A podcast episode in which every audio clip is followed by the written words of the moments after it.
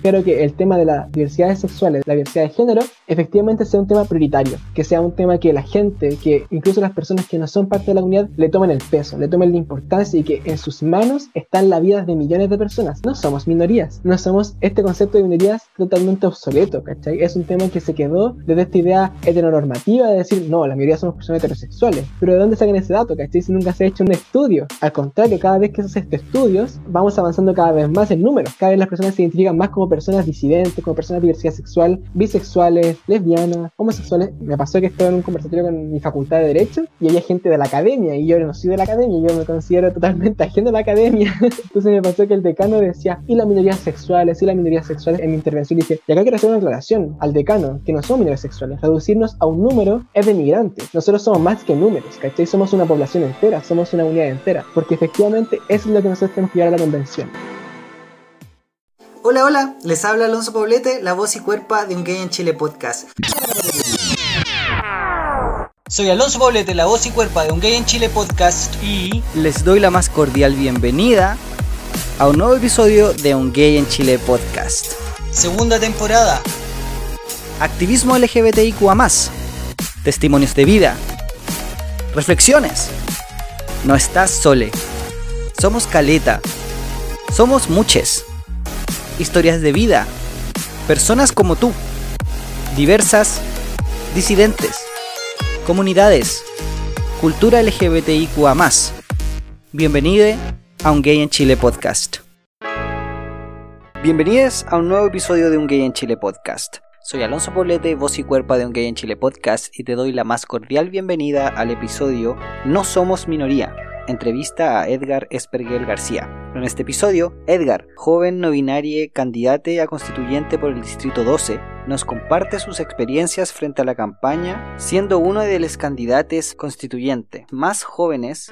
Además, nos relata cómo fue vivir fuera del closet en un colegio católico, las dificultades al salir del closet al principio con su familia y su historia en el activismo desde Scout, y cómo logra ser un candidato disidente para la convención constitucional.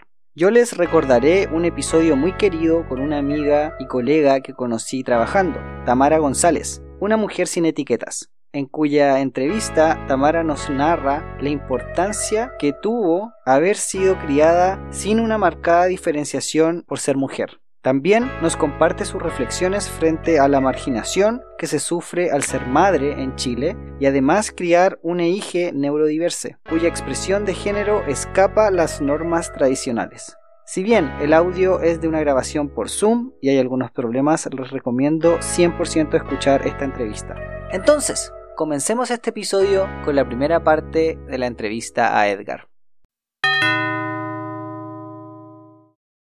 Hola, hola. El día de hoy, como siempre, siempre les tengo un excelentísimo invitado, activista por las disidencias sexuales de género y por los derechos animales, estudiante de Derecho en tercer año, no binaria, usa pronombres neutros, candidate por el Distrito 12. Bienvenido a Un Gay en Chile, Edgar Espergel García. ¿Cómo estás? Muy bien, ¿y tú cómo estás? Bien, bien también. Aquí estábamos conversando que hemos podido, o yo por lo menos he podido descansar un poquito. Hoy día me tomé el día. ¿Tú cómo has estado? ¿Mucha pega o has podido descansar también? Hemos podido descansar de toda la campaña que es territorial, pero igual quedan como ciertas cosas, ciertas ansiedades, por ejemplo, qué va a pasar con la postergación, qué va a pasar con todo el tema de cuándo vamos a poder retomar la campaña nuevamente, así que igual es un proceso de estrés constante, y más encima con la U, no, ha sido como un descanso parcial, más que antes, pero menos que mañana. buena, buena. Bueno, eso es como un pequeñito respiro ahí que tienes. Edgar, para entrar de lleno con las preguntas y con la entrevista, te iba a preguntar para las personas que no te conocen o que no te conocemos tanto, ¿por qué no nos cuentas quién es Edgar? ¿Quién eres tú? Ya, mira, mi nombre es Edgar Esperguel, tengo 21 años, soy jovencito con respecto a este mundo político, etc. Soy escorpio, que es lo cual también dice harto acerca de mi personalidad. Como bien dijiste, soy estudiante de Derecho de tercer año de la Universidad de Chile. También soy activista de las disidencias sexuales desde aproximadamente ya cuatro años, que hemos empezado a hacer un trabajo ya de poder reformar reglamentos, estatutos dentro de YESCO de Chile, poder también cambiar un poco la conmovisión y cómo se ven las disidencias sexuales, empezar a cambiar un poco esta perspectiva, ¿no? De que la gente que es homosexual es una gente pervertida y cosas así y empezar a poner en la palestra de que somos personas sumamente capaces, que somos personas con un planteamiento político súper fuerte y que queremos venir a reformar todo también. También soy activista por los derechos animales, soy una persona que es vegana hace poquito, pero llevo siendo vegetariano hace años. Hace aproximadamente era seis años de vegetariano, así que vi el paso en la pandemia. Fue un desafío también. Bueno, y un poco también comentando cosas un poquito más de mi persona, soy una persona también súper risueña, me gusta reírme mucho. Bueno, esto que de ver en la cámara estoy sonriendo ahora mismo porque me gusta mucho. Me cuesta no sonreír y eso me trae consecuencias. la arruguita en la cara prematura. También soy una persona que le gusta mucho tocar música, los instrumentos musicales. Fui parte de la orquesta de mi colegio. Bueno, también un poco contextualizando, yo crecí, nací y me crié en Puente Alto. Estudié en Puente Alto, hice toda mi vida en Puente Alto hasta los 19 años, que después me cambié de casa a las Floridas, que es donde actualmente vivo. Así que tengo ahí cierto amor territorial, tengo cierto amor por mi, por mi territorio, por Puente Alto. Eso es un poco lo que te puedo comentar. Mi color favorito son los colores pasteles. Me encantan los colores pasteles como tres colores más suaves y soy amante del calor. Eso también puede ser un poco controversial. Qué buena. Bueno, tú ocupaste o ocupas una etiqueta que para mí, no quiero llamarle controversial, pero quizás para algunas personas sí es difícil de entender. Tú dices que eres no binaria y que ocupas pronombres neutros. ¿Qué ha significado eso en tu campaña? ¿Lo toman las personas bien? ¿Cómo es la llegada en general con las personas? Sí, igual es un concepto súper extraño, un concepto súper nuevo. Yo creo que no hay que tener miedo de decirlo, que es un concepto que se está construyendo recién en esta década, yo diría, en esta década, los últimos años de la década pasada, pero 2021 partió con, con el tema de las personas no binarias. Y también ocupa el concepto de trans, porque el concepto trans también está muy cargado acerca de un contexto político, ¿no? Acerca de las luchas que nosotros queremos reivindicar, acerca de cómo las personas que no estamos conformes con el género que se nos asignó, damos una lucha, ¿no? Y bueno, este apellido no binario quiere decir que no es una transición hacia un género binario como ser hombre o mujer, sino, sino que nosotros creemos que esta construcción del género es un proceso mucho más personal y que por lo tanto es mucho más dinámico porque varía dependiendo de cada persona. Es sumamente difícil intentar encasillar a más de 100 mil millones de personas en el mundo solamente en dos géneros, en hombres y mujeres. Así que nosotros creemos que esto, este, esta construcción del género va más allá de eso, va más allá de establecer si las personas son hombres o mujeres, sino que pueden existir personas que somos género fluido, personas que somos a género, personas que somos simplemente no binarias, etc. Y la campaña ha sido complicado. Yo creo que si para las personas que son transbinarias, como por ejemplo para Miriam Snyder, para Constanza Valdés, ha sido complejo establecer ese tema, ponerlo en el debate público. Para las personas binarias ha sido peor aún, porque ¿cómo le expliqué a una persona que no te identificáis ni como hombre ni como mujer?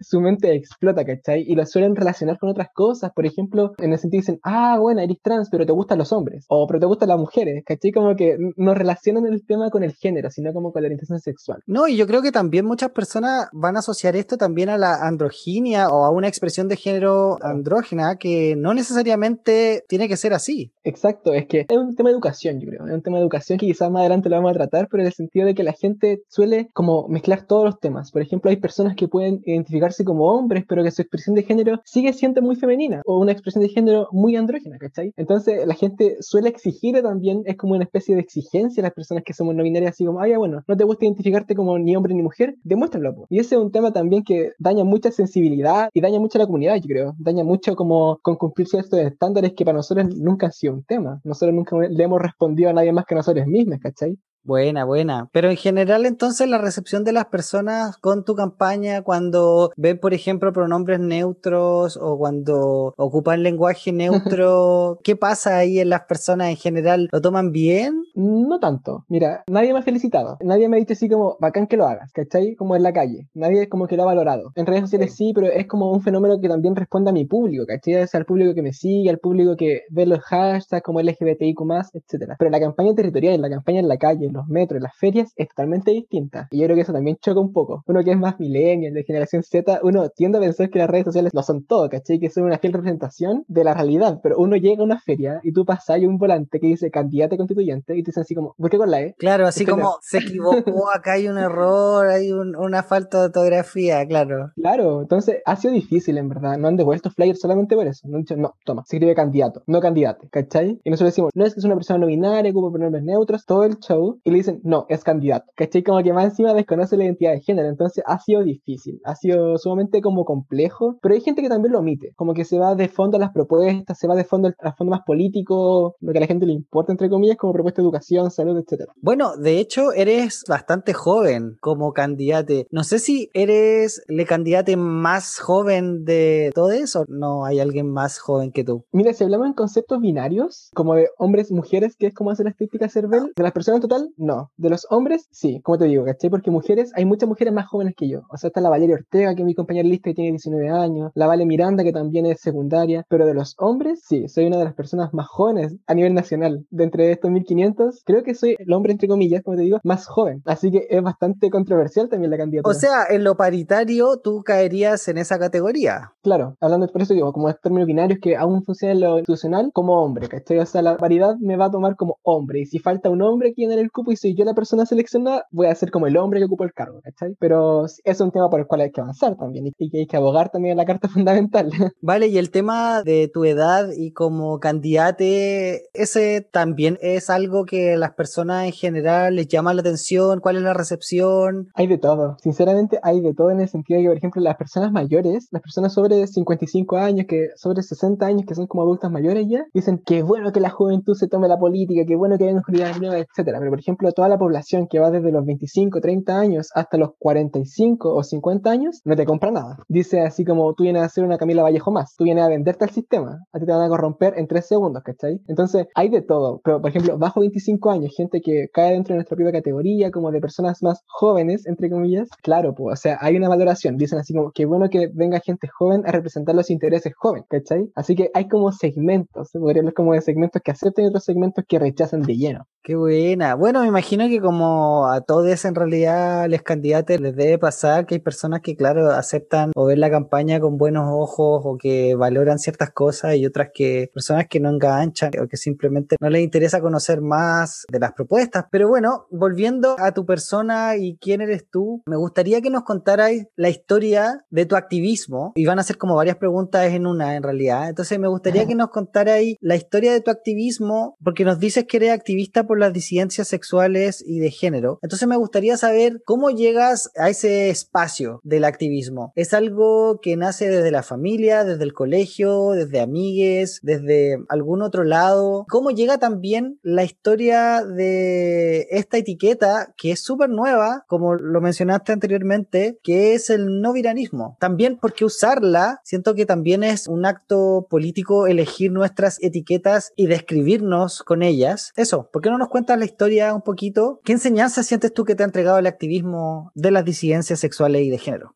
Mira, mi activismo partió, por ejemplo, muchas personas creen que el activismo parte con las marchas, que está con un lienzo adelante, pero no, yo creo que el activismo parte desde mucho antes. Mi activismo, por ejemplo, en marcha, en temas más institucionales, parte desde cuatro años, pero efectivamente mi activismo partió desde el colegio, ¿cachai? De empezar a cuestionar todas estas normas de la cis heteronorma, ¿cachai? Por ejemplo, de que solamente estuviesen permitidas las parejas de sexo distinto en el colegio, ¿cachai? Parejas heterosexuales, mientras que parejas homosexuales se nos privaba de todo tipo de derechos de afectividad. Ya entonces, por ejemplo, yo fui una persona muy crítica en ese en el colegio y la gente lo recuerdo porque era una persecución. O sea, a mí me llamaban cada dos semanas de orientación para decirme, Edgar, nos enteramos que estás de nuevo abrazado con un hombre. Te vamos a pedir por favor que no lo hagas. Y yo dura con el tema, abrazado nuevo, ¿cachai? Enfrente del profe religión. Entonces, también viene un tema como un activismo de poder transgredir esas normas que vienen como un poco a imponerte una heterosexualidad forzada, ¿cachai? A decir así como, no, tú tienes que ser heterosexual. Más encima, era un colegio católico. Entonces, era sumamente difícil poder empezar a romper esas cosas, ¿cachai? Yo fui una de, también de las primeras personas hombres en ese momento. En ese momento era un hombre, ¿cachai? Yo aún no conocía lo que era el no binarismo de género, ocupaba pantalones pitillos y que caminaba así de una forma manerada, ¿cachai? Que le gustaba, por ejemplo, hacer notar su homosexualidad de la forma de expresión de género más femenina, ¿cachai? Entonces la gente estaba horrorizada, decían así como, por ejemplo, ¿qué le pasa a este niño? Así como, ¿cómo lo podemos llegar a tratar? Y para el colegio efectivamente después fue un problema, porque cuando uno sale del closet, por ejemplo, yo dándome besos en el patio de la Virgen que le decían con otro hombre, ¿cachai? Y por ejemplo, después de eso, los profes ya no sabían qué hacer en el sentido que me decían, Edgar, sabes que en mi curso tengo tres personas que ahora dicen que son homosexuales, ¿qué hago? ¿cachai? Entonces fue como como toda una ola de homosexualidad.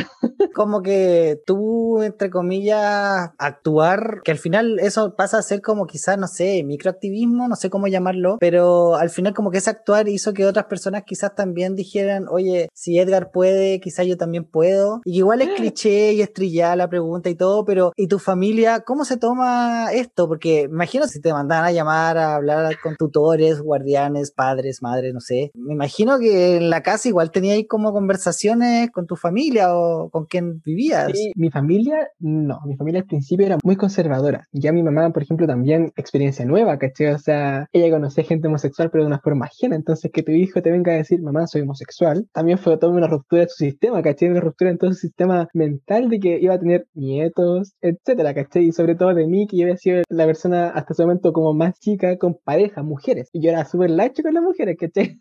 Entonces, claro, las expectativas ahí como que se tuvieron que cambiar ahora. Como, ah, ok. Sí, totalmente, ¿cachai? Entonces, no fue una muy buena recepción de su parte. Efectivamente, tuvimos peleas, tuvimos peleas así como fuertes, de irme de la casa, a ese nivel, ¿cachai? O sea, que me llevó al psicólogo.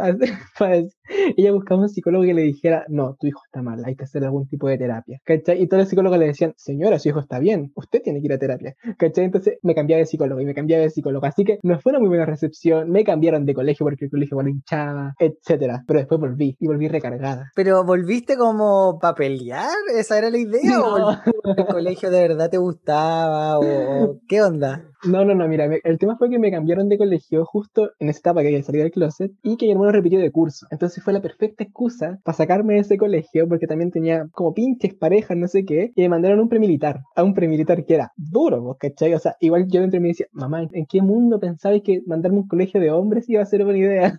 Así como siendo homosexual. Bueno, me cambiaron de colegio, no perduró esa idea, esa idea se apagó fugazmente, una porque me quedaba en Talagante, yo era de Puente Alto, tenía que tomar el metro a las 7 de la mañana, después tomar una micro que salía del 14 a Talagante, salía de mi casa a las 7 de la mañana y llegaba tarde al colegio. No podía llegar temprano, así que esa idea no perduró en el tiempo y no quedó otra que devolverme al colegio anterior, ¿cachai? A la mate, que se llama. Y ahí volví así como, yo ya a los 14 años dije, esta es mi vida, yo hago lo que quiera. Y también no era una persona como que había mucho en este estereotipo como gay, que la gente encontraba atractiva, así como con las pestañas lindas, con los ojos lindos, ¿cachai? Como una estatura también atractiva. Entonces había harto arrastre también, ¿cachai? En el colegio había harto arrastre en el sentido de que la gente igual me buscaba. Entonces ahí empecé como allá a experimentar dentro del colegio, en el sentido así como de darme besos con gente, andar de la mano. Y para el colegio, como te conté, ese fue un problema. Ese fue un problema mayor en el sentido de cómo controlar a esta persona en un contexto católico que está como irrumpiendo con todo, ¿cachai? Eso fue como un poco la historia del colegio. Y como digo, ahí empecé con el activismo un poco más local, por decirlo de alguna forma, este activismo un poco más local dentro de la comunidad estudiantil. Ya, y después, ¿qué onda? ¿Cómo llegas? ¿Llegas a organizaciones? ¿Llegas a algún movimiento? Sí, mira, ahora fue porque yo me tomé un año sabático porque me faltó puntaje para entrar a la Chile y yo no quería ninguna otra universidad y decía la Chile o nada, ¿cachai? Así que me tomé un año. Y en ese año me contactó un amigo, un amigo amigue, que nos conocíamos de chico porque también fui parte de la pastoral a ese nivel. Yo era acólito, ¿cachai? Yo le iba al cura a tocar las campanas en la misa. Entonces nos conocíamos de allá.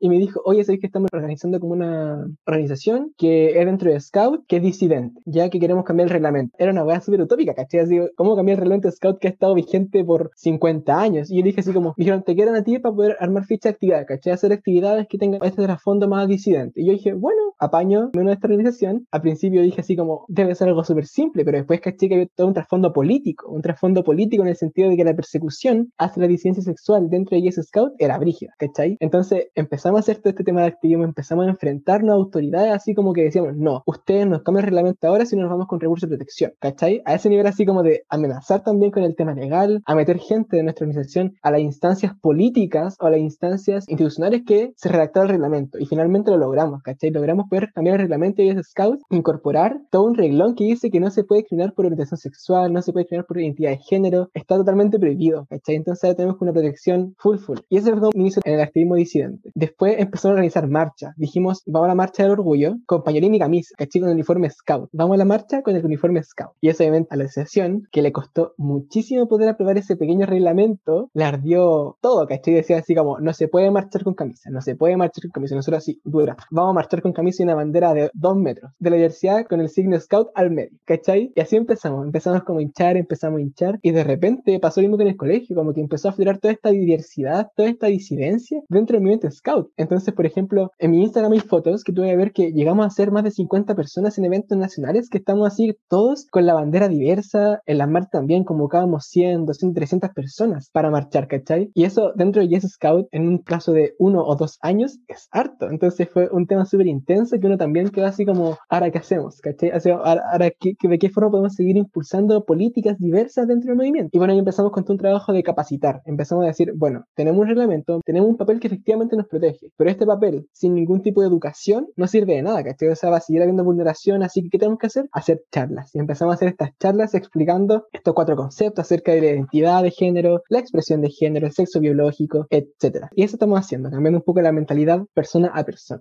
Wow, qué buenísimo y qué bacán en todo caso. Siento yo que las personas, los actos que hacen, ¿cachai? Inspiran, son inspiradores. Yo creo que las personas sí se mueven, ¿cachai? Sí siguen y yo creo que eso pasó ahí con el movimiento Scout y lo encuentro muy bacán, muy, muy, muy bacán. Oye, Edgar, ¿y cuál es la historia entonces de llegar tú ahora a candidate constituyente por el Distrito 12? ¿Sentías tú que era como algo que era obvio? ¿Te pidieron hacerlo? ¿Cuál es la historia? No me lo pidieron, de ninguna forma fue solicitado. Yo creo que cuando uno ve candidaturas, uno en la última que piense no titular como disidente. La gente piensa en muchas cosas y quizás ni siquiera en último lugar, quizás ni siquiera piensa alguien de la diversidad sexual. Fue un tema que nació de mí y Dani, esta misma persona que me invitó a, la, Yo Acepto, que es la organización que se levantó desde los caminantes que se llama. Dijimos, tenemos una oportunidad, tenemos este proceso que es histórico, este proceso constituyente de poder incorporar en la Carta Fundamental a las disidencias sexuales. Y empezamos a pensar, dijimos, ¿se puede salir?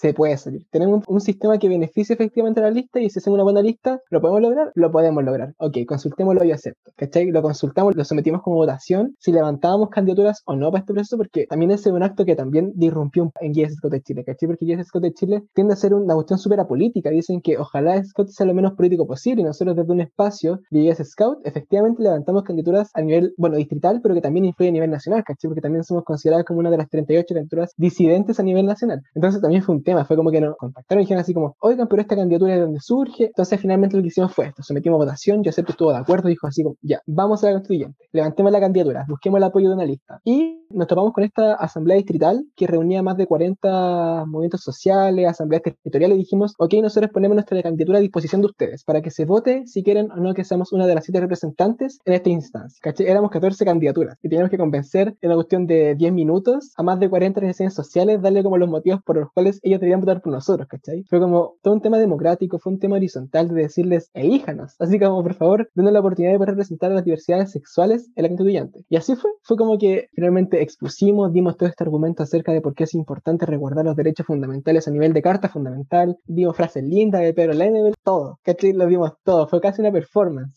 y bueno, finalmente obtuvimos una de las tres mayorías más votadas, ¿cachai? O sea, la gente confió en un proyecto y logramos conformar esta lista que se levanta desde los territorios, desde movimientos sociales, junto a, por ejemplo, a la 8M, que es una coordinadora súper grande, que todos los años reúne a millones de mujeres para marchar, y estamos a ese nivel, ¿cachai? O sea, logramos establecer en temas de semanas candidaturas disidentes al nivel de Noma FP, de la 8M, del Movimiento de Agua por Territorios, etcétera. Así que esa fue un poco la historia de la candidatura, pero surgió todo desde una idea muy local, desde dos personas que dijimos así como, lo hacemos, lo hacemos. Es la oportunidad que tenemos, esta cuestión no se va a repetir en 40 años más, y esta web para después discutirla en el Congreso, no alcanzan los quórums, ¿cachai? Hay que hacerlo ahora. Wow, buenísimo, buenísimo. Y qué rico que esté acá, bueno, en esta carrera que está llegando, se alargó ahora un poquito más, Estaba llegando a su fin y ahora se está alargando un poquito. Oye, ¿y nos podéis contar, según tu experiencia en el activismo y en general, ¿cuáles crees tú son las luchas principales o los problemas quizás más urgentes en general que tú ves en el distrito, en tu municipio, bueno, en la ciudad y también en especial con la o relacionados a la población LGBTIQA+. Sí, claro, mira, yo creo que a nivel de distrito el tema de los derechos sociales de por sí es un tema de urgencia, ya es un tema que efectivamente hay que tratarlo con una perspectiva también de clase, en el sentido de que somos comunas vulnerables, ya, o sea, obviamente en la feria hay sectores que son mucho más acomodados, en Puente también tenemos ciertos sectores muy minoritarios, pero que existen, pero la mayoría de la población, los millones de habitantes que efectivamente residen ahí, no tienen acceso a una salud digna, ¿cachai? O sea, actualmente para el distrito 12 tenemos un hospital que es gigante, que es el Sotro del Río, pero que está saturado, ¿cachai? O sea, no cabe más gente en ese hospital, hay gente que se muere esperando en ese hospital. Entonces, efectivamente, yo creo que, por ejemplo, los derechos sociales como la salud, la educación, la educación en Puente Alto se da un fenómeno que es muy curioso en el sentido de que la otra vez yo en el Dani empezamos a decir, la educación en Puente Alto y en general en el Distrito 12 tiene un carácter, tiene un corte muy proletario, ¿cachai? Tiene un carácter muy de que les enseñan a trabajar más que educarse. Y nos pusimos a investigar acerca de cuántos colegios técnicos profesionales existen en Puente Alto y cuántos hay, por ejemplo, en Las Condes, o cuántos, por ejemplo, de estos colegios hay en Providencia. El resultado fue que en Providencia, en las comunas más del sector más oriente, no hay ninguno. En cambio, acá en Puente Alto solamente está lleno. Busca tú un día así como cuántos técnicos profesionales hay en Puente Alto y está repletísimo, ¿cachai? Y eso es porque te enseñan que tú tienes que trabajar. Tú no tienes que seguir estudiando después, tienes que salir directamente al mundo laboral. Entonces, por ejemplo, si igual genera todo este desplace de población que actualmente está matando muchas personas en el sentido de pandemia, porque esa gente no puede trabajar con teletrabajo, tiene que efectivamente tiene que desplazarse en metro, tiene que desplazarse en micro a trabajar con la fuerza bruta, a trabajar con la mano de obra. Entonces, ese es un tema súper importante, empezar a darle este carácter de que efectivamente la educación superior es un derecho universal, es un derecho al cual todas las personas pueden acceder sin ningún tipo de trabas, ¿cachai? Eso también como en segundo lugar. El tema de la vivienda, el tema de la vivienda en el Distrito 12 es un tema sumamente problemático en el sentido de que estamos repletísimos de campamentos, ¿cachai? Y la gente culpa a la gente que está en los campamentos. Yo le digo así como, pero saca a una persona de un campamento y después dónde lo ubicáis. Las viviendas sociales que existen actualmente están todas ya ocupadas, ¿cachai? Tenemos un déficit de viviendas sociales para esas personas, entonces sacarla de su campamento es trasladarla a otra parte. Entonces la vivienda igual es un problema sumamente cuático en el Distrito 12. Como te digo, los derechos sociales. Y con respecto al tema de la comunidad LGBTIQ+,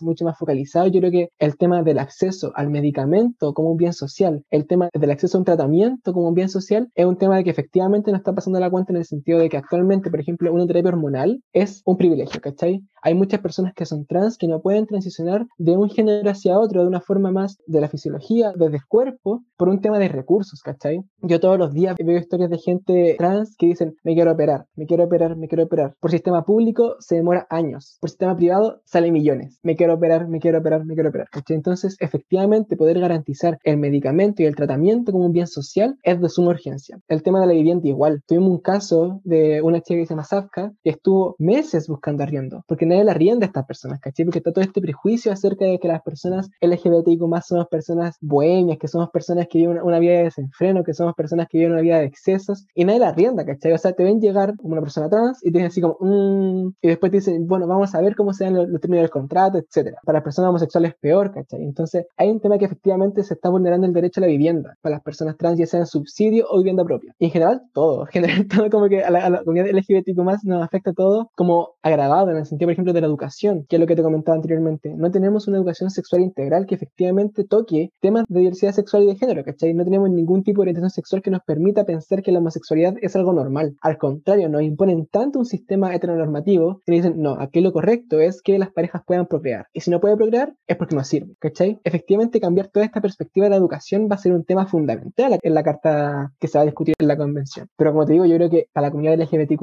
todos los derechos sociales que hoy estamos peleando se potencian por mil, porque efectivamente existe una vulnerabilidad, existe efectivamente un desmedro en contra de los derechos de la comunidad LGBTQ.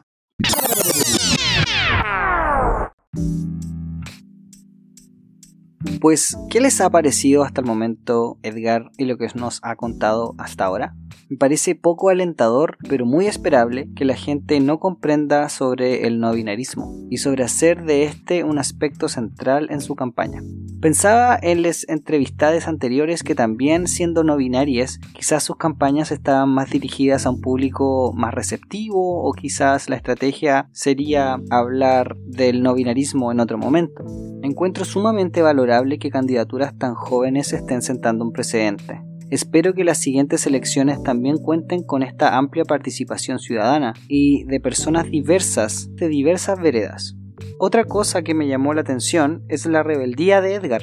Me encanta saber que en su colegio pudo cuestionar el heterosis patriarcado y pensaba, wow, ¿cómo ser tan chique y tener esa conciencia? Yo a esa edad pensaba mientras menos me hueveen mejor, pero Edgar todo lo contrario, buscaba ir en contra, resistencia desde súper chique. Pero también escuchamos el lado negativo de esto, el desgaste emocional, las tensiones con su relación familiar, en especial con su madre, y el viaje que emprenden de psicólogo a psicólogo. Y más cuático siento es esta ambivalencia sobre pensar que hoy 2021 tenemos mucho más terreno ganado, pero siguen existiendo los mismos prejuicios de décadas anteriores. ¿Y qué les parece formar una candidatura disidente desde el movimiento Scout? Lo encuentro soñado. O sea, qué genial poder crear un nuevo espacio seguro para chiques que lo más probable, igual que Edgar, veían una persecución en sus colegios y o en sus hogares. Creo que el despertar tan chique como la historia de Pablo Rodríguez en el episodio anterior muestra otro aspecto de nuestra vasta diversidad como humanes. Tengo mucha fe y esperanza en Chile al saber que existen todas estas personas poniendo el hombro y empujando cambios desde sus territorios, trabajando para cambios sociales, desde la educación. Todo el rato soy fiel creyente en la educación como eje principal de los cambios culturales. Y qué bonito pensar en estos dos últimos episodios donde dos personas súper jóvenes se toman el poder, ese rol muy en serio. Edgar decide politizar el espacio Scout no restarse de este proceso histórico, crear cambios desde las estructuras internas, desde las instituciones, también es una lucha súper destacable. Y poder estar en la papeleta hace que podamos haberle contactado y conocido y haber podido ser capaz de registrar esta tremenda historia. Gracias por eso. Ahora bien, yo les recordaré otro episodio de la primera temporada, donde una colega amiga que admiro muchísimo nos cuenta aspectos fuertes de su vida, yo sé que me hice que tampoco es querer dárselas de heroína o llorar a moco tendido, pero creo que lo bello de las historias de vida y de estos relatos es poder empatizar conectarse con esa persona a través de sus palabras. Cada vez que escucho a Tamara González en Una mujer sin etiquetas, me emociono. Tamara es súper chora y es súper ella. Mucha personalidad, desplante y muy clara en su discurso. Yo aprendí cosas que no conocía de ella al hacer esta entrevista es bello poder indagar incluso en personas que crees ya conoces y descubrir algo nuevo. Tamara nos cuenta sobre su niñez, su paso por la universidad, luego ser madre y cómo su vida da un giro muy grande al serlo. Además nos habla sobre ser madre de un hija neurodivergente y cómo la exploración de género es algo que viven en su cotidianidad. La entrevista, como la mayoría, la hicimos por Zoom y si bien el audio no es perfecto, creo sigue siendo una entrevista que merece ser escuchada. Entonces, escuchemos un poquito de Tamara en su entrevista. Vengo de una población súper callampa, donde mi vecino uno era narco y el otro eran puta. O sea, no te puedo decir que vengo de un contexto social muy amigable. Tengo una visión súper machista de la sociedad, en donde mi padre le pegaba a mi madre por cualquier cosa, al alcoholizarse, y mi madre pensaba que lo tenía merecido. Yo creo que tres factores influyeron positivamente. Uno, que soy muy llevada a la contra. A veces puede servir, otros no. En este caso sirvió bastante bien. Dos, que mi madre extrañamente, a pesar de ser este sujeto golpeado, violentada constantemente, tenía un discurso hacia mí de, no, tú eres mujer, tú tienes que elegir, no, tú eres mujer, tú no lavas, tú no cocinas.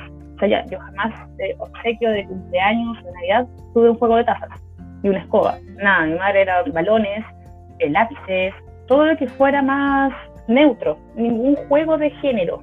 Entonces yo creo que ese discurso me ayudó mucho a construirme y decir, no, pues yo no soy así y un tercer es la inquietud intelectual que tengo desde muy pequeña, los por qué. ¿Por qué tiene que ser así? ¿Y por qué? Entonces, constantemente de preguntarle a las personas y luego cuando ya aprendí a leer y a buscar de las bibliotecas, los libros, internet, me ayudó a darme cuenta que no era lo que yo tenía que ser. No que me dijeran, sabes que tú eres tonta, tú no, yo no soy tonta. Yo leo, yo reflexiono.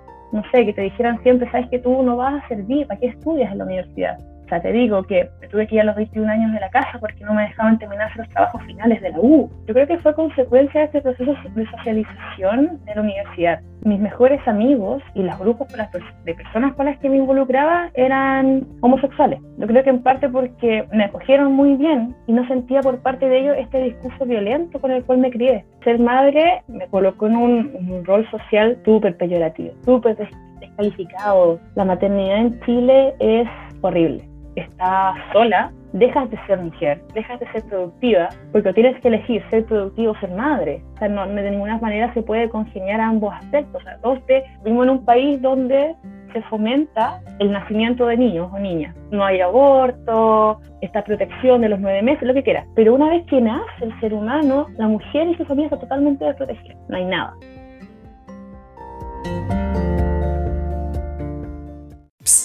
Yo sé que estás aún escuchando. Entonces, ¿me puedes ayudar compartiendo este episodio? No te olvides de seguirnos en Spotify y escribir una reseña positiva en Apple Podcast. Esto nos hará crecer y que más personas puedan disfrutar de este podcast. Muchas gracias. Ahora volvamos con la entrevista.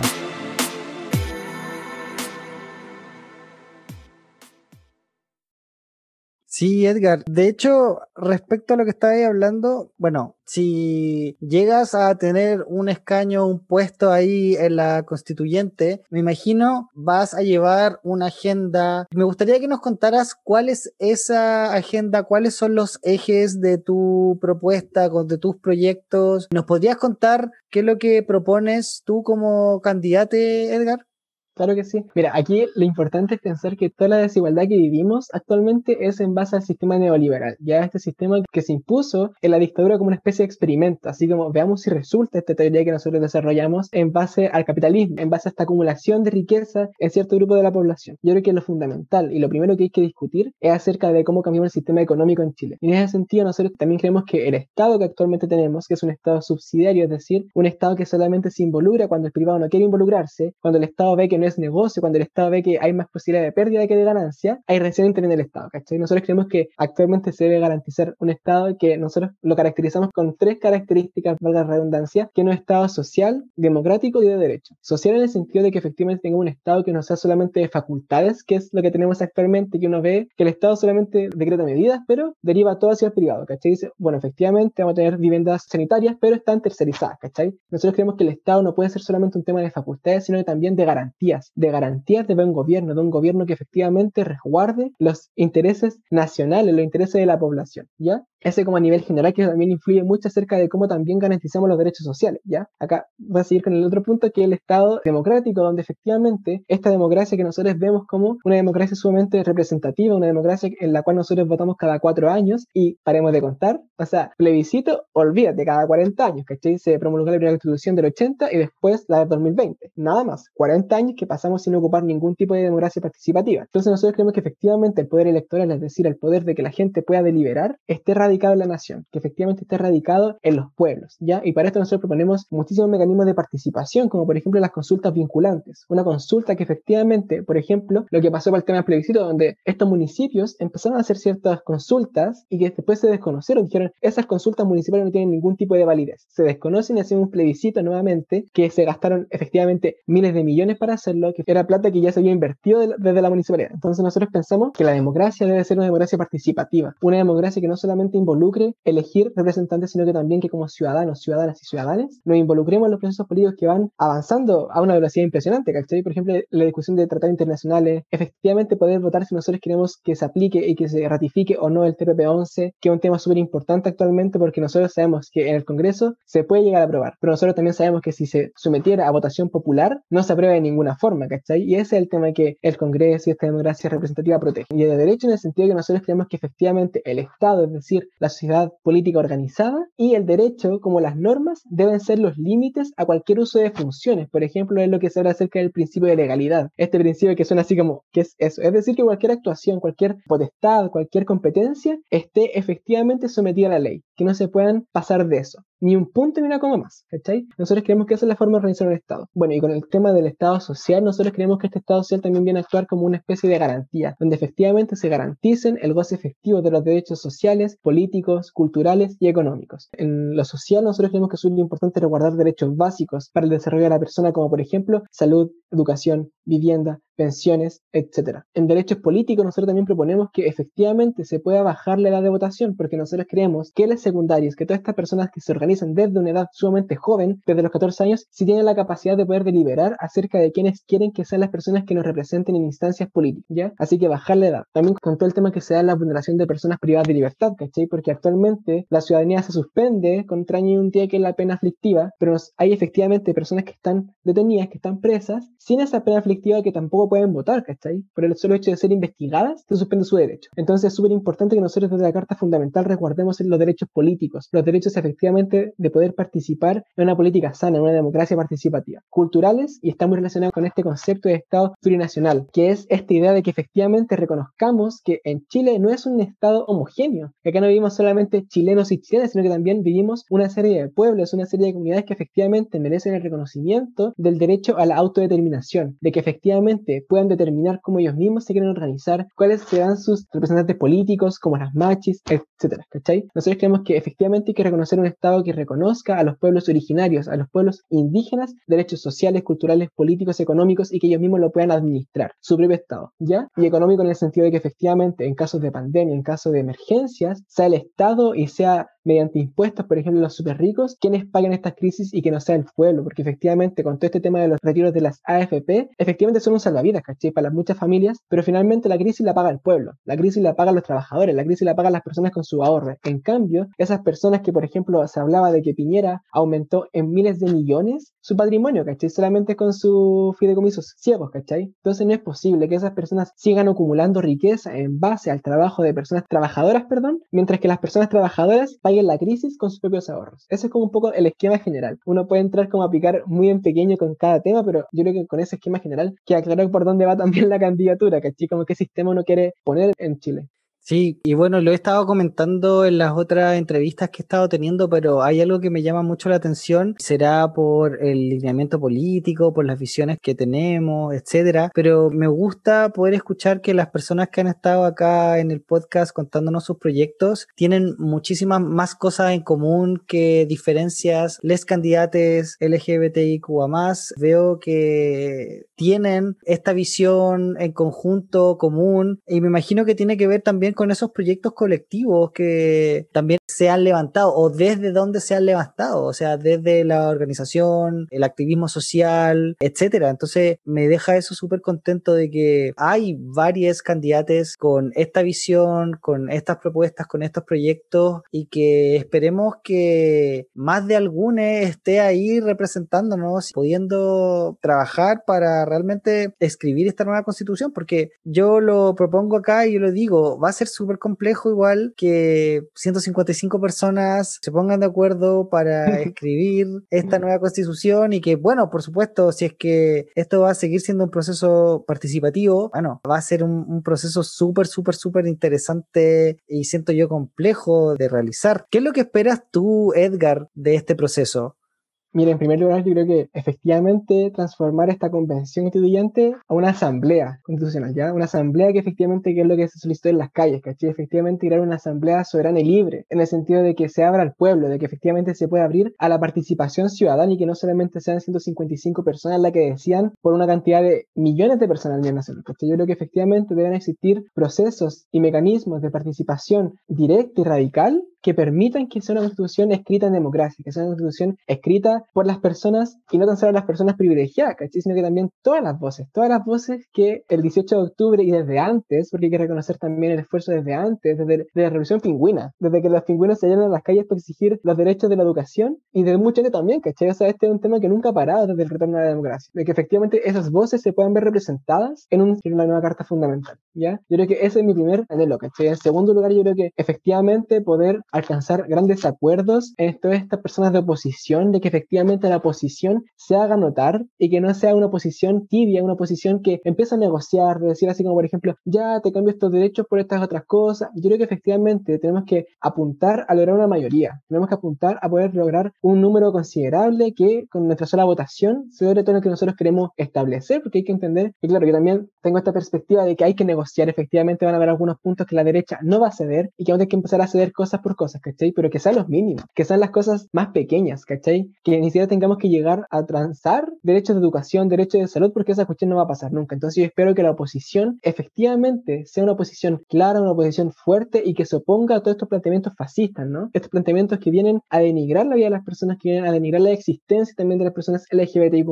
En este sentido, también espero que el tema de las diversidades sexuales, la diversidad de género, efectivamente sea un tema prioritario, que sea un tema que la gente, que incluso las personas que no son parte de la comunidad le tomen el peso, le tomen la importancia y que en sus manos están la vida de millones de personas. Porque lo que te decía al principio conversando, que no somos minorías, no somos este concepto de minorías totalmente obsoleto, ¿cachai? Es un tema que se quedó desde esta idea heteronormativa de decir, no, la mayoría somos personas heterosexuales. Pero ¿de dónde sacan ese dato, cachai? Si nunca se ha hecho un estudio. Al contrario, cada vez que se hace estos estudios, vamos avanzando cada vez más en números, ¿cachai? Cada vez las personas se identifican más como personas disidentes, como personas de diversidad sexual, bisexuales, lesbianas, homosexuales, etcétera, ¿cachai? Me pasó que estaba en un conversatorio con mi facultad de Derecho y había gente de la academia y yo no soy de la academia, yo me considero totalmente ajeno a la academia. Entonces me pasó que el decano decía, y las minorías sexuales, y las minorías sexuales, y le dije en mi intervención, dije, y acá quiero hacer una aclaración al decano, que no son minorías sexuales, reducirnos a un número es denigrante. Nosotros somos más que números, ¿cachai? Somos una población entera, somos una unidad entera, porque efectivamente eso es lo que nosotros tenemos que llevar a la convención, y es lo que yo también espero que pase, de que efectivamente la comunidad LGBTIQ+, a través de 38 candidatos, candidatas y candidatas, logre marcar presencia, de que efectivamente se instaure en el debate público las demandas del colectivo, porque nos ha tocado tener que salir a marchar, arriesgar nuestras vidas, arriesgar en el 18 de octubre nuestros ojos para que la gente nos escuche, para que la gente entienda que no solamente estamos luchando por un matrimonio igualitario, estamos luchando por nuestras vidas literalmente. Desde los casos de, Nicole Saavedra, de Daniel Zamudio, de Valentina Vera, de Cevita que hace muy poquito fue asesinado, etcétera, ¿cachai? Entonces yo creo que es eso, que la gente por fin se saque esta venda de los ojos y que digan, esta gente solamente quiere adoptar y quiere casarse. No, nosotros queremos derechos sociales, políticos, económicos y culturales, que también se reconozca la cultura queer, ¿cachai? Que se reconozca la cultura que nosotros también como personas discentes traemos, ¿cachai? De los ballroom, etcétera. Toda esa cultura que nosotros sentimos tan nuestra que efectivamente se pueda socializar y que se establezca como un derecho, ¿cachai? El derecho a la cultura y a las diversas culturas. Un estado pluricultural también. Buenísimo, sí, totalmente de acuerdo. Creo yo que ese cambio está viniendo igual. Tú nos comentaste antes, no sé si fue antes de empezar a grabar, me lo comentaste o si lo contaste acá en nuestra conversación, que decías que como persona joven sientes que las redes sociales igual te mostraban un mundo que claro, al salir de ellas ya te das cuenta que no es tan lo mismo. Pero sientes tú que ha existido ese cambio cultural, sientes que estas nuevas generaciones y en general el sentir que tú puedes observar en tu territorio, donde tú te mueves, ¿sientes tú que es mucho más inclusivo, es mucho más amigable frente, por ejemplo, a temáticas LGBTIQ más? Sí, yo creo que de todas formas se ha visto un cambio cultural, pero también ha sido un cambio cultural muy forzado, ¿no? Un cambio cultural que hemos tenido que llevar adelante mediante insultos, mediante eh, humillaciones, etcétera. Es un cambio cultural que ha sido un poco también desde morbo, desde esta humillación, etcétera. Pero efectivamente yo creo que sí, yo creo que las generaciones nuevas también están gozando también de esta lucha, ¿no? De esta lucha que las personas mayores también han llevado, porque hay que reconocer que muchas personas sobre 30 años han dado una lucha histórica, ¿cachai? O sea, desde Pedrito, que salía a luchar con la yegua del apocalipsis, a la plaza de armas, etcétera. Por ejemplo, un profesor ayer de la Facultad de Derecho me contaba que ellos salían 30 personas a la marcha del orgullo, ¿cachai? Y le gritaban de todo. Y actualmente lleguemos a una marcha que convoca a miles de personas. Entonces creo que efectivamente se ha dado un cambio y se nota. Se ha dado un cambio y se nota, sobre todo en las generaciones nuevas y también en esta instancia de poder manifestarnos y poder también demostrar nuestro amor, ¿no? Porque que las personas puedan actualmente en esa marcha, por lo menos un día al año, salir a demostrar su amor, salir a demostrar que andan de la mano, darse besos, sacarse fotos con la bandera tan orgullosamente, es un tema que hace 15 o 30 años era impensable. Era un tema que quizás dijeron, ¿cuándo va a pasar esto? Y quizás cuánta gente también se suicidó esperando ese día, ¿cachai? Esperando ese día que efectivamente podrían ser libres de poder demostrar quiénes son. Así que sí, yo creo que efectivamente estamos logrando cambios que son lentos porque son cambios de cultura y son cambios que arrastran una cultura totalmente opresora, sobre todo en periodo de dictadura, donde todas estas ideas que se escapaban un poco de la heteronorma eran oprimidas, ¿cachai? O sea, no, y se asesinaba, ¿cachai? Se mataba a la gente. Entonces, yo creo que sí, ha sido un cambio lento, pero que vamos por la senda correcta. Bacán. Sí, yo también estoy de acuerdo con lo que dices y creo yo que, bueno, las acciones que tú nos contaste, por ejemplo, que tuviste en el colegio, esa rebeldía que no es solamente porque sí, sino que tiene todo un trasfondo y tiene una razón de ser, de cuestionar las reglas, de ser una persona crítica, de verdad cuestionar a la autoridad, pero de nuevo, no solamente por un tema de ego, sino por un tema de dignidad y de derechos, igualdad, equidad, etcétera, son valores, siento yo, universales, súper importantes que yo creo que como sociedad no podemos transar. Y creo yo que esas acciones que son quizás algunas pequeñas, quizás, no sé, por ejemplo, ese mismo decir, bueno, yo ahora voy a ser quien soy, realmente voy a mostrarme como soy y voy a cuestionar a la autoridad y decir por qué existe un trato diferente, siendo que somos personas, por ejemplo, y hacer ese cuestionamiento. Y yo creo que estar acá conversando con nosotros, ¿cachai? Contándonos tu experiencia, yo espero que también pueda inspirar a más personas también a hacer lo mismo. Edgar, estamos llegando al final de la entrevista y me gustaría que nos regalaras recomendaciones. ¿Qué nos recomiendas para leer o para ver o para escuchar? Pueden ser películas, series, libros, blogs, páginas web, canales de YouTube, podcasts, etc.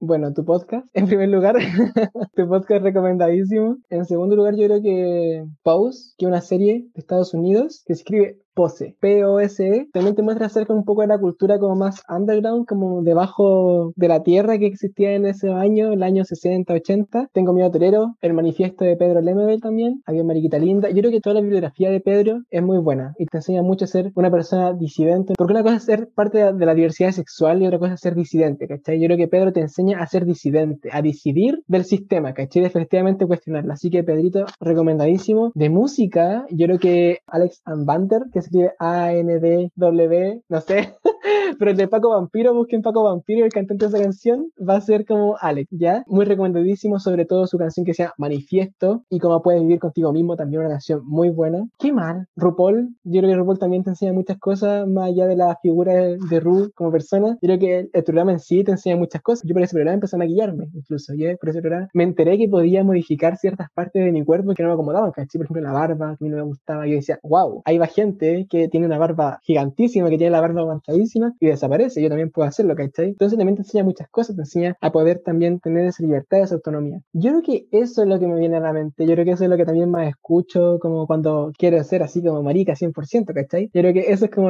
son los libros, los programas que yo recomiendo. Y manifiesto, te juro que el manifiesto de Pedro es un tema que me da energías. Yo creo que fue una también de las primeras piezas que yo leí y donde encontré inspiración para también levantar la candidatura, porque es muy potente, ¿verdad? Que ese, ese escrito te habla de muchas cosas y te habla acerca de ser contestatario, te habla acerca de ser rebelde y te motiva, te motiva a generar cambios. Ah, el documental del MBL, que está disponible gratis, que lo busquen. Vale, vale, muchas gracias por esas recomendaciones. Entonces, cabres, ya saben, van a poder encontrarlas en la descripción de este episodio. Edgar, si las personas te quieren contactar, quieren conversar contigo o quieren saber más de tu proyecto, de tu campaña, ¿cómo lo pueden hacer? Mira, en primer lugar se puede meter al Instagram de la lista, que es Voces y Constituyentes, donde van a encontrar toda la información de la lista. Yo, creo que es lo fundamental. ¿Por qué? Porque el sistema también prioriza el voto hacia las listas. Ya así que tienen que informarse bien acerca de quiénes componen la lista. Es una lista que se van a dar cuenta que no les va a incomodar ningún candidato o candidata, porque somos toda la línea de las diversidades sexuales, del feminismo, del medio ambiente, así que la pueden revisar ahí. Después también revisar mis redes sociales más personales, que es Edgar Esperiel, que va a estar mi nombre también en el podcast para que lo puedan revisar. Y mi Twitter también, que Twitter es una herramienta que uno tiene para poder manifestar manifestar opiniones políticas, para ver si somos como afines, para ver si les gusta lo que opino del gobierno, lo que opino de Paula Daza, en nuestro país, que también es importante al momento de votar, ¿ya? No, tan solo ver propuestas, sino también afinidades políticas. Y Facebook, pero Facebook también lo ocupa para subir memes, así que si quieren reírse un rato también pueden verme por Facebook, Edgar Emilio Pereira García. Oye, ¿y TikTok? No, no bailar, no así como cosillas por ahí. sí, pero perdí la cuenta. O sea, tengo una cuenta que está ahí, que también es Edgar Espriel G, de Edgar Espriel García, que también la pueden ver, hice algunos videos hablando acerca de Emilia Bau, que fue nuestra compañera trans asesinada de comunidad de mapuches también, acerca de lo que es ser no binaria, que tampoco lo mencioné, se me olvidó mencionar cómo llegué a este concepto del no binarismo. Fue, fue básicamente porque en este periodo de salir del closet y en este periodo que ya me buscaba psicólogos para decirle, señora, su hijo está mal, su hijo es homosexual y un enfermo. En ese periodo que buscaba como esa respuesta, llegué a una psicóloga que efectivamente le dio la razón a mi mamá y fue como una especie de terapia de conversión, ¿ya? Entonces fue una bomba la autoestima, pero dentro de eso como que la psicóloga se autocagó a sí misma, en el sentido de que, por ejemplo, dijo así como, señora, su hijo es homosexual porque pertenece al tercer sexo. Su hijo pertenece a este tercer sexo que mezcla a los hombres y a las mujeres, ¿cachai? Entonces como que antes se llamaban tercer sexo, ¿cachai? Antes de llamarse como el nominarismo de género. Entonces, mira, entre la psicóloga y mamá como que quedaron así como media desconcertadas, en el sentido así como, pero este diagnóstico no será más beneficioso o perjudicial. yo, bacán, tampoco soy hombre. ¿Cachai? Dije, me liberé por fin de ese peso, ¿cachai? Se lo dijeron, no se lo dije a mi mamá, se lo dijo una psicóloga que ella me eligió, así que salió eso un poco, ¿cachai? Y después, ya en el 2018, 2019, salió este concepto como muy masivamente acerca de ser no binario, y yo lo leí y dije, efectivamente, esto coincide con lo que me dijo la psicóloga, ¿cachai? Pero con palabras menos odiosas. Efectivamente, mi identidad de género, ¿cachai? Y ahí dije, ya, bueno, soy una persona no binaria, no me identifico ni con estos estereotipos femeninos, masculinos, no me identifico con, ni como hombre ni como mujer, ¿cachai? Es una persona que excede esto que está por sobre estas cosas, ¿cachai? No puedo identificarme con estas cosas, así que me identifico como persona no binaria. Y así fue como salí del closet, como me identifiqué, en base a un diagnóstico que podría haber sido bien odioso, pero que lo tomé a mi favor, ¿cachai? Supe cómo interpretarlo a mi favor y construir con más potencia una identidad disidente. Oye, disculpa, pero me imagino que después pudiste encontrar profesionales de la salud mental que fueran como... Ahora. Que sirvieran, ¿cachai? Ahora, recién ahora. Te juro, recién, recién ahora empecé terapia nuevamente, porque tuve como un trauma en el sentido así como de pensar que ningún espacio psicológico era un espacio seguro, ¿cachai? Para las disidencias sexuales. Tenía como ese miedo constante de que al profesional que me enfrentara iba a ser una persona que iba a juzgarme por la orientación sexual, ¿cachai? Así que me puse en contacto con una, la ONG Ceres, que es una ONG que brinda atención psicológica a personas de la disidencia sexual y de género, y también tiene convenio con la U, así que me sale barato y conocí como a mi psicólogo que es, se llama Fernando, que ha hecho un trabajo, yo creo que de chinos, porque hemos empezado como a desenmarañar una serie de cosas, una serie de inseguridades que surgieron desde ahí también, ¿cachai? Entonces, bacán, yo recomiendo 100% la ONG Ceres, Ceres con Ceci, hacen una pega bacán, es un espacio seguro, un espacio donde se siente cómodo, uno puede decir todo lo que te problema, todo lo que te aqueja, sin ningún tipo de traba, ¿ya? Así que pude a mis 21 años, después de 5 o 6 años, pero pude, que es lo importante. Qué bacán, qué bacán. Bueno, ahí tienen otra recomendación. Edgar, estamos terminando entonces ahora sí nuestra conversación. Me gustaría que nos contaras si es que hay algo que sientes que se nos olvidó mencionar o quieres recalcar algo o reforzar alguna idea o darnos un último mensaje. Yo solamente creo que lo que digo siempre, en primer lugar, libertad a los presos políticos. Yo creo que efectivamente hay que exigir la libertad a los compañeros que están presos por luchar, que efectivamente nos condujeron a un proceso constituyente, que estamos todas las personas que tenemos este derecho a la libertad gozando, ¿no? En segundo lugar, también mencionar que las disidencias sexuales, la diversidad sexual, existimos, resistimos y nos hacemos parte de los procesos y que llegamos para quedarnos, que no va a ser un boom esporádico que después va a desaparecer, no, llegamos para quedarnos y poder visibilizar las propuestas y nuestras demandas como colectivo LGBTQ+. Y nada, pues solamente recalcar que las identidades trans, binarias y no binarias existimos, que no somos un invento, no somos una enfermedad y que también tenemos demandas, aspiraciones que son válidas, ¿ya? Yo creo que eso es lo más importante, porque también dentro de la comunidad se da harta discriminación hacia las personas trans, ¿no? Incluso dentro de nuestra propia comunidad vemos harta discriminación. Entonces, creo que es importante también informarnos. La ignorancia y los discursos de odio se combaten con información, no con más violencia. Así que llamar a que toda la gente se informe acerca de lo que es ser no binario, porque unas también se identifican como una persona no binaria y no se han dado cuenta, ¿ya? Así que también como un ejercicio de autoconocimiento. Solamente eso y muchas gracias por el espacio. De verdad fue un espacio sumamente cómodo, agradable, donde me reí harto también. me sentí sumamente bienvenida. Así que muchas gracias, Alonso, por tu conducción, porque haces todo mucho más fácil y que fluya. Vale, gracias a ti. De hecho, que bacán poder hablar contigo, por haber escuchado tu historia de vida, por conocerte un poquito más. Y yo creo que tenemos muchísimo que aprender de las personas trans en general. Bueno, ahí tú también lo mencionaste y, y también se ha mencionado muchísimo en este podcast y esto es como, no sé cómo decirlo, el método del machaque,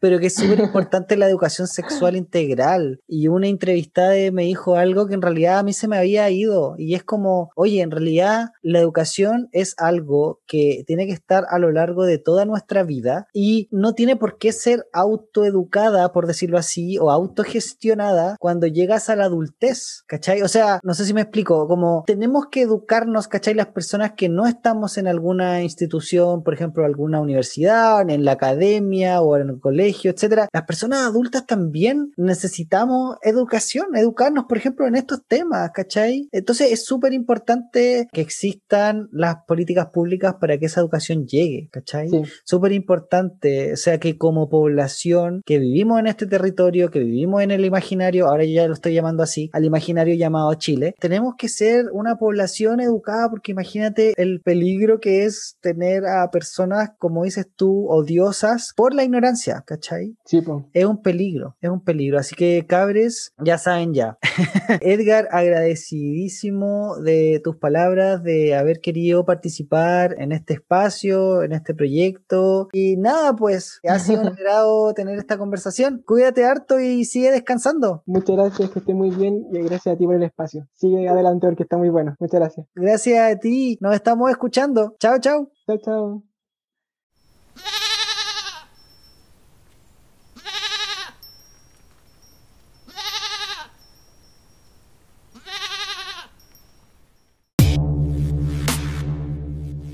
Edgar nos hace un súper interesante diagnóstico de su territorio frente a la gran desigualdad que vivimos en la capital.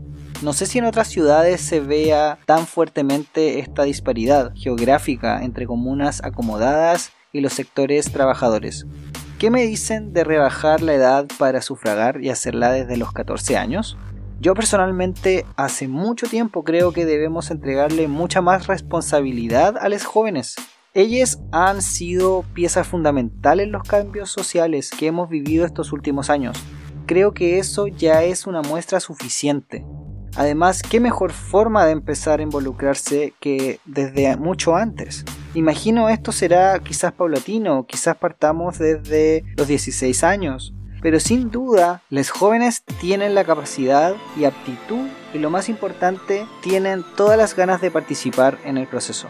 Yo creo que lo más bacán y citable de Edgar es cuando nos habla de las minorías. El argumento siento que ya es malo desde el principio, en el sentido de, si pensamos, las mujeres siempre han sido la mayor parte de la población, pero han sido históricamente reprimidas y marginadas, o si pensamos que este territorio y planeta está manejado por unas pocas familias, que sí son minoría en número, el tema de la ser minoría o no no cuadra, pero es muy cierto que no tenemos datos, no sabemos cuántos realmente somos. Esto es una deuda muy grande que tenemos. Necesitamos saberlo. Lo más probable, como dice Edgar, es que seamos muchas más de lo que pensamos y creemos. Queda tan poquito para las elecciones, cabres, y el próximo episodio será sobre el último candidato a constituyente que entrevisté para este podcast. Hay una entrevista a Emi Villalobos, candidato por el Distrito 13, en Instagram TV, y en total fueron 15 entrevistas a constituyentes y 6 a concejales. Dos están por salir. Este podcast ha tratado de dar una pequeña muestra de quiénes somos, que estas voces puedan hablar por sí mismas, que estas historias queden para las generaciones futuras, que puedan conocer más sobre nuestra historia a través de ellas. Yo de verdad espero que este podcast logre en ustedes poder sentirse parte de un grupo bello de personas que quizás estén bien lejos o que no les conozcamos mucho, pero que sabemos que existen, que están haciendo cosas bellísimas por este territorio, por esta población, por nuestras comunidades, para que nuestro futuro sea siempre con nosotros, que nuestro futuro sea dignidad. Soy Alonso Poblete, voz y cuerpa de Un Gay en Chile podcast y me despido de este episodio con un beso y un abrazo. Hasta el próximo episodio. Chao, chao.